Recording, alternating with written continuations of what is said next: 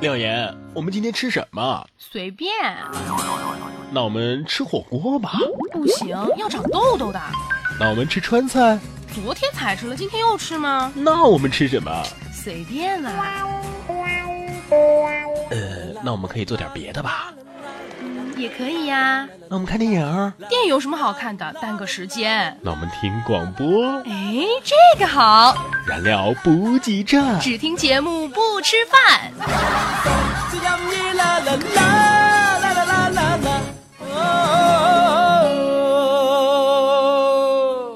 燃料补给站。只听节目。吃年夜饭，吃年夜饭了，这么快吗？快了，还有一个月了。嗯，上一期的节目我们不是说这个燃料补给站只听节目不点赞嘛？然后有有听众啊，叫做披头士的木克，他说了啊，应该这样说。读掉了。你明知道我不会读英语，我好不容易这么流畅自然的把它略掉了，你有必要这么揭穿我吗？他叫 Sam。他说应该说燃料补给站越来越好看。哎，说的好。哎，应该是越来越好听啊。但是好看才押韵呢。这就意味着我们要下一季要出视频版了，因为这已经是我们第二季的第二十集了。真的要出视频版吗？为什么不跟我商量一下？啊，是吗？我需要跟你商量吗？不需要。一个话题，一堆段子，笑死人不偿命啊！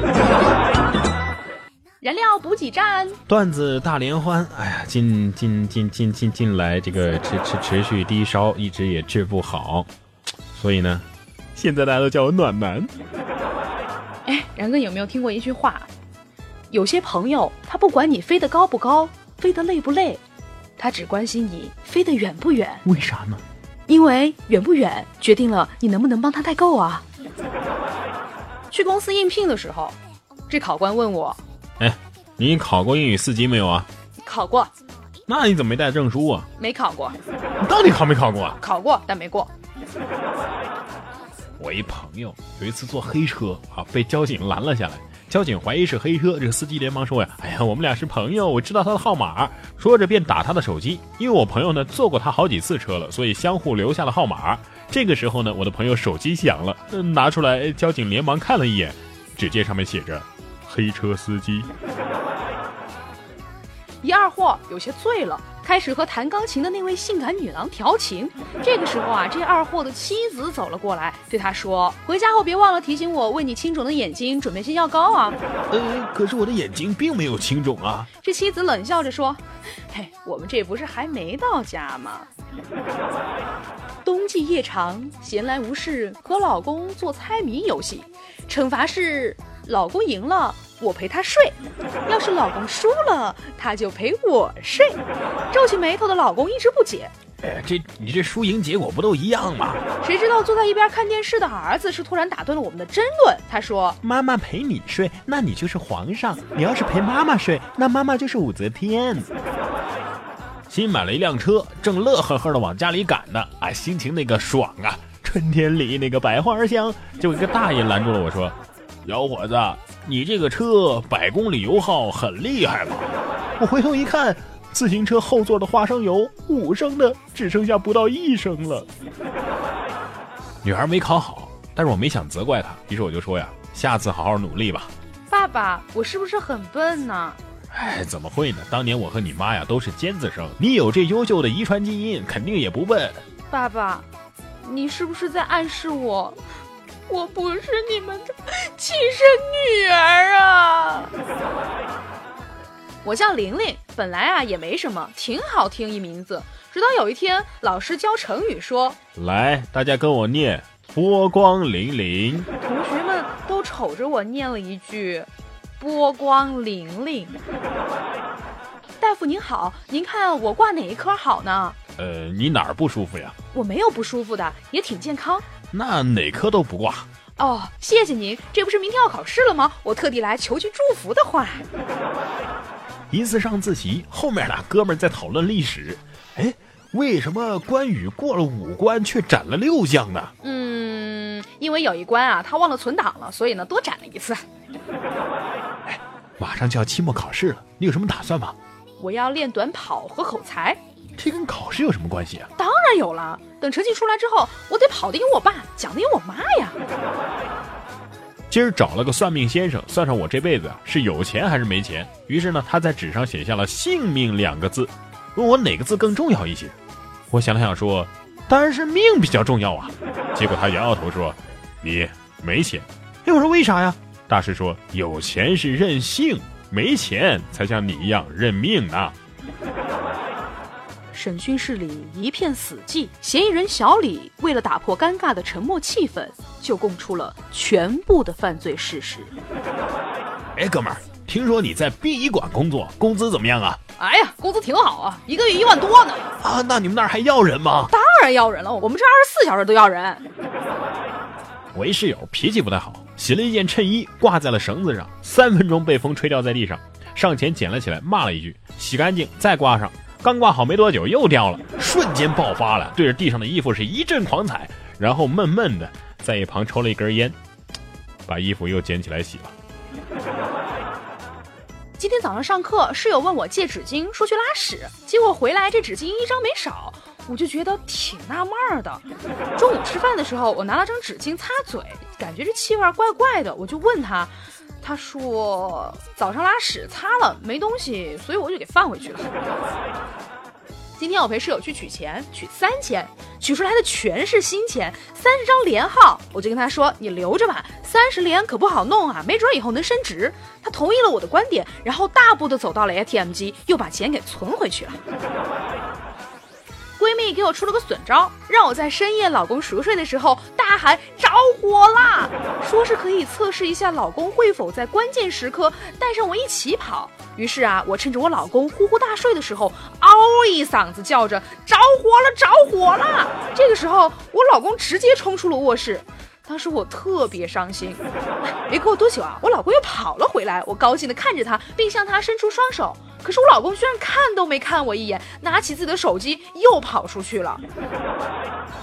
中午在厨房切猪肉的时候，不小心切破了手指，这个血呀滴在了猪肉上。老婆走了过来，看着这场景说：“你这是在滴血认亲呢？”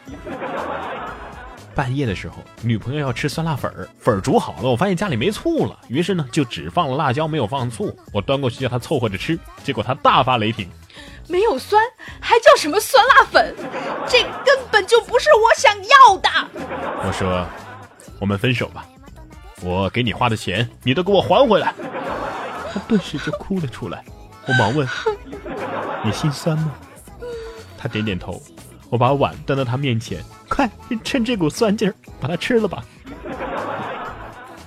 一天早上，老婆洗澡啊，洗的这个浴室的镜子上全都是雾。然后呢，她在吹头发的时候就念叨着：“魔镜魔镜，谁是世界上最美的女人呐？”接着呢，她拿这个电吹风啊，对着镜子吹。不一会儿啊，她的脸就出现在了镜子上。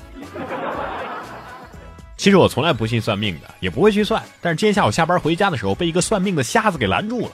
说我女朋友最近有血光之灾，我单身二十多年了，这不瞎扯吗？一怒之下，我是砸了他的摊子，结果手被划破了。下班回家路上，顺路捎了些提子回家。吃过晚饭呢，我对我二货老公说：“我去刷碗，你把提子给我洗了。”等我刷完碗回来，发现我老公躺在床上，提子也没洗。我冲他喊道：“我叫你洗提子，你没听见啊？”没想到我二货老公伸出他一双脚，委屈的说。我洗了呀，哎，想想也是醉了呀。想我吗？想，咋可能不想呢？一直都想吗？呃，值不值都想。其实小孩子真不能随便开玩笑。小学二年级的时候，我妈说要把我卖掉，我妈的语气当时特别真实，我就当真了呀。上学的时候，我就哭着告诉了我们班班长，我们班班长也特别着急，放学之后帮我叫了全班同学到我家里，求我妈不要把我卖掉。当一大片孩子跪倒在地的时候，正在打麻将的我妈彻底的惊呆了。你知道叛逆和叛变的区别是什么吗？叛逆就是瞒着爸妈去开房，而叛变呢是瞒着男朋友去开房。呀，好有道理啊！高中开学刚一个礼拜，同学们都叫我女神。两个礼拜之后呢，部分同学开始叫我女侠，现在全他妈叫我大哥了。狗怎么叫啊？汪汪。小狗呢？呜呜。嗯，那藏獒呢？呃，藏獒，汪汪，巴扎嘿。太有才了你。今天啊，三岁的女儿拿糖给我，叫我帮她撕开包装袋。我装作不情愿的说：“除非你给爸爸亲一下，爸爸再帮你撕开。”女儿听了之后，果断的扔掉糖果，漫不经心的说：“我不要了。”然后继续看他的电视。你永远叫不醒一个装睡的人。哎，我能，我是快递小哥。你永远不能让你的女神脱掉裤子。我能，我是妇科医生。你无法掌控一个人的饭菜量。我能，我是食堂大妈。你不能看到你爱人的素颜。我能，我是外卖小哥。你不能让所有人为你低头。我能，我是郭敬明。你不能让一个不爱你的人爱上你。我能，我是人民币。牙刷和牙膏每天都能见面。可是牙膏越挤越少，终于啊，在挤牙膏无果的时候，被男主人给扔进了垃圾桶。牙刷对着牙膏大喊：“你等我！”说完之后，狠狠地把主人的嘴扎出了血。终于，因是破牙刷，也被男主人扔进了垃圾桶。牙刷和牙膏终于可以日日相见了。突然，女主人捡起牙刷说：“哎，别扔牙刷呀，留着刷马桶啊！”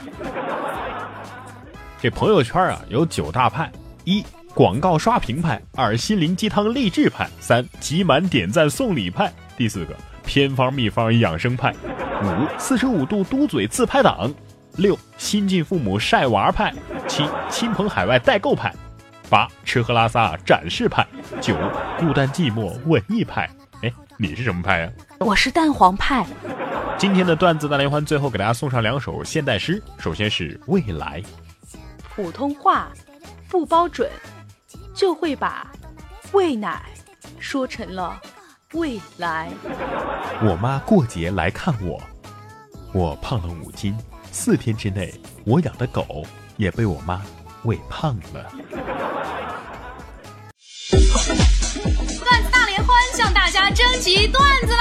发送你觉得好玩的段子或者是值得一说的话题与我们分享，一经采用，不仅你的名字和段子会被主播在节目当中念出来，更可以优先获得点歌送祝福的机会。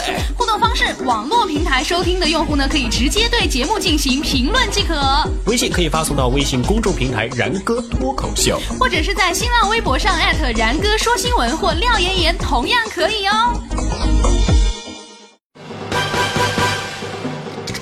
互动就是散呀散不走，话题吐槽两呀两回头，微信评论微博艾特我，看到就念不念是小狗，互动好好玩，这是为什么呀？燃料不齐产，你喷的够厉害的，互动好好玩，还没喷够吗？我来看失落的土豆给我们说了什么？然哥真的是九零后吗？真的吗？真的吗？真的，只是长得很老而已。还有这个叫做 N Y X S Dream，他说关于上海，上次我们不是有个那个上海的这个留言吗？他说说不定啊，这阿姨转身阴影一笑，又激到个自尊心高的来买贵的喽。哦，原来他的目的是刺激你去买贵的啊！对，这是一种营销手段。上一期的互动话题说的是你们考驾照的时候发生的一些趣事儿。柳明就说了呀，我没考过驾照，但是我还是得留个言，表示我来过。看这个柳明啊，这个最近这个出镜率有点太高了。你看每期节目都要提他的名字，我都不好意思了。难道你要屏蔽他吗？嗯。V 七 N L 他说。好巧啊！我正准备这个超长寒假去学驾照呢，正好可以看看大家都有什么奇葩的事儿。呃，做好准备，然哥、廖爷加油哦！这个学驾照啊，我建议还是暑假学比较好。对，虽然暑假比较热，但是寒假太短，太冷了，起不来。你以为你会一直坐在车里吗？你想多了。如果人多，你就得站在车外边等别人学完了，你才能上车。张家楼主他说：“我学车的时候，一哥们儿啊，在坡道上定点停车的时候，踩错了刹车，然后整个车呢都悬在了坡道的边边的石柱上啊，挂着了。现在想想，好可怕呀！”他说他四科的分数呢是九十八、八十九十九十，算不算算不算马路杀手？九十八八十分八十分能过关吗？八十分不能过。科目二八十过不了吗？科目二是科目二可以扣扣两个十分，应该是过得了。科目二是，你不是考过驾照吗？科 Smart 是场地吗？记不得了，毕竟是老司机了。失落的土豆他说啊，驾照是我的痛啊，一直被拖了两年半才考下来。最关键的是，考下来之后压根儿就不会开车呀。驾校考的那些，实际开车的时候都用不到啊，有没有？说实话，真的用得到，因为我以前倒车是我的一个痛，就是我老是倒不好，就是我从驾校毕业之后，但是后面就是一年之后，当我倒车的时候，我冷静下来，通过驾校的教练教我的那些来倒，我每次都能倒进去。也就是说，你的反射弧太长了，是吧？得一年多才能反应过来。因为你刚开车的时候会特别紧张，你根本不会想到那些东西。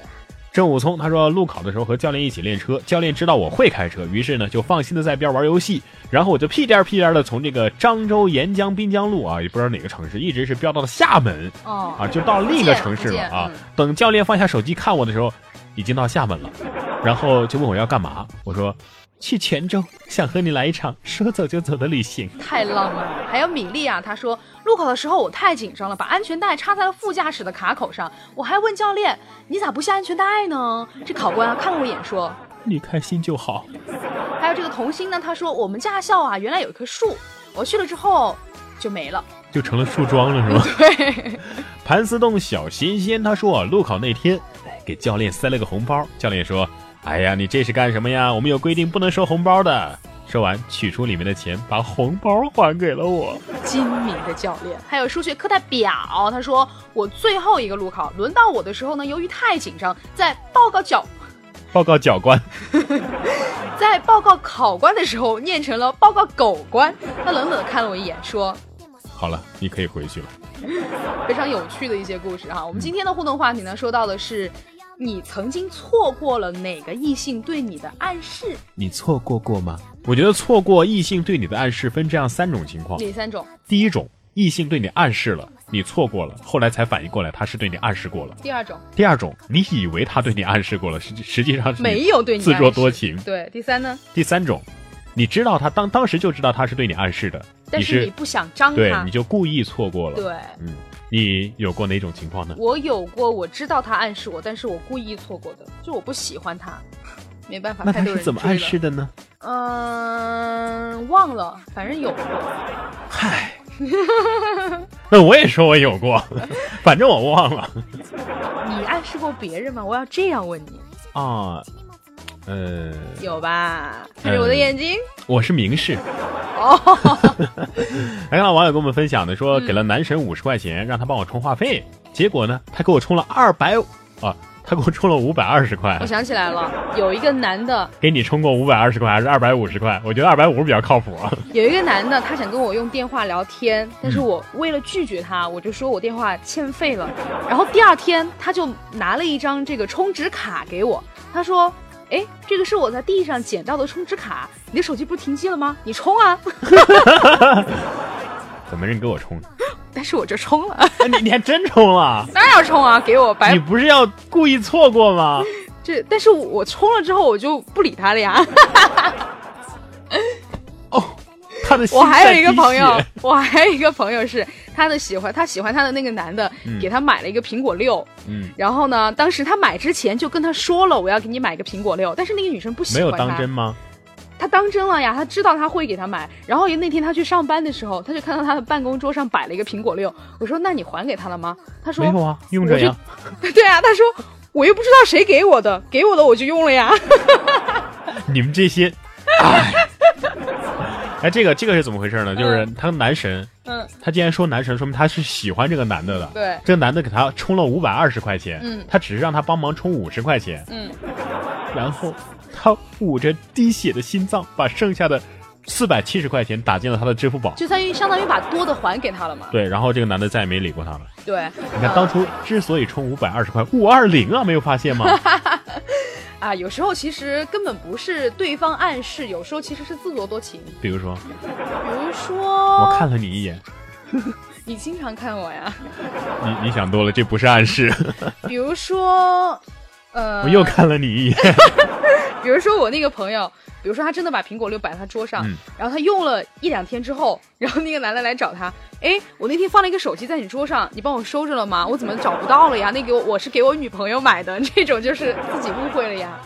哦，那还给他了吗？没有啊，他这是只是我一个想象的情景。哦，可以来那那这个男的就应该这样做呀！你看，如果说他要这个手机，就说明他承认他是他女朋友，对吧？如果他不要这个手机，至少手机还能赚回来呀。其实我觉得最痛苦的还不是说错过了什么暗示，嗯，而是人家根本就没有给过你暗示，但是你就觉得他好像给了你暗示，只是你想多了。以为自己有人爱，只是错过了暗示，其实呢是没有人爱，只是别傻了，不愿意承认而已。承认自己没人爱的。好的，那如果您也有这样的有关于错过暗示，或者暗示过别人，或者故意错过暗示，或者是想错了暗示自作多情的情况呢，也欢迎您在我们的节目下方进行直接的评论和留言，或者是在微博上面艾特廖妍妍 P O P P Y 和然哥说新闻。你也可以在微信公众平台上面搜索“然哥脱口秀”，关注他就可以和他聊天了。我突然发现一个小学的时候我玩一个游戏，嗯，就跟女同桌写了一个纸条，写着擦浪黑，“我爱你”，果然后他脸红了，然后然后翻了背面儿“我的祖国 你是故意整别人的是”。吗？对。啊，好的，来分享到今天的真假不知的冷知识。嗯说智商越高的男性对另一半就更忠诚，但是情商会比较低。而相反呢，花心的男人智商会偏低，但是情商会比较高。也就是说，智商越高越忠诚，智商越低越花心。生活不是只有苟且的现在和看不见的远方，起码此时此刻，你还有廖言廖语的心灵鸡汤。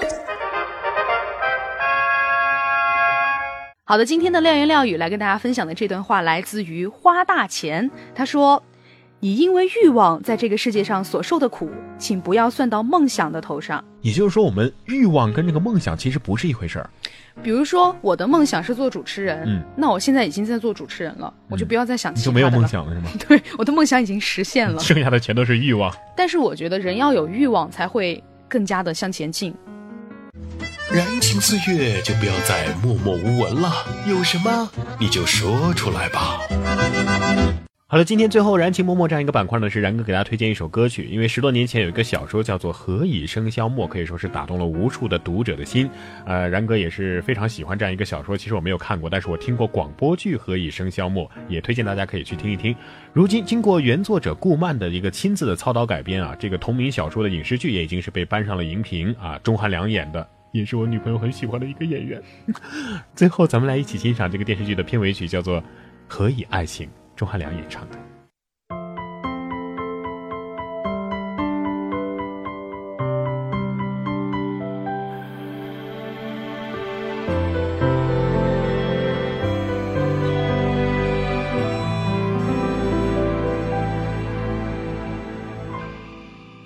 我轻轻放开了手，低头沉默，安静的嘶吼。分开不过是眼泪暂时停留在我的眼眸。从今后你的难过不再有我，是否忘记我？再一万次你回过头，你会发现还有我。陌生的问句总是来不及代替我的不安着急。这一场游戏，没有人犹豫，让我绰绰有余。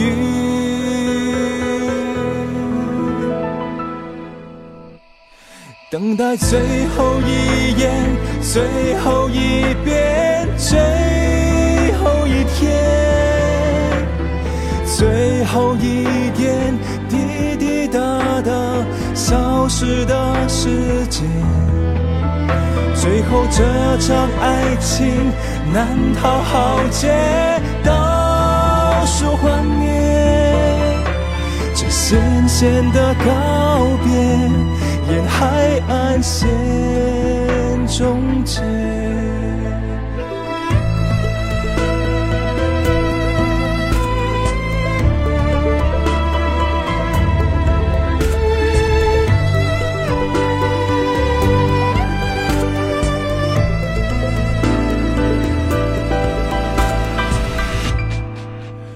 几乎忘了最初那种缓慢时光的虚度。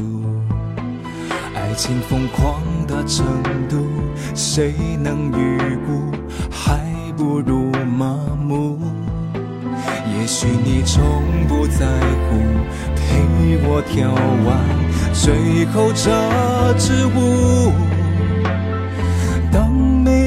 天不能结束，我爱着你多辛苦。陌生的问句总是来不及代替我的不安着急。这一场游戏，没有人犹豫，像我绰绰有余。等待最后一眼，最后一遍，最后一天，最后一点滴滴答答消失的时间。最后这场爱情难逃浩劫，倒数幻灭，这渐渐的告别，沿海岸线终结。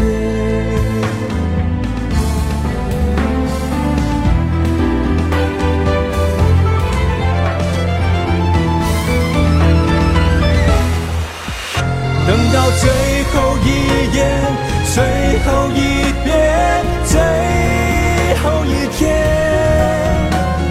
最后一点滴滴答答消失的时间，最后这场爱情难逃浩劫，倒数幻灭，这渐渐的告别，沿海岸线终结，这渐渐的告别，沿海岸线。终结。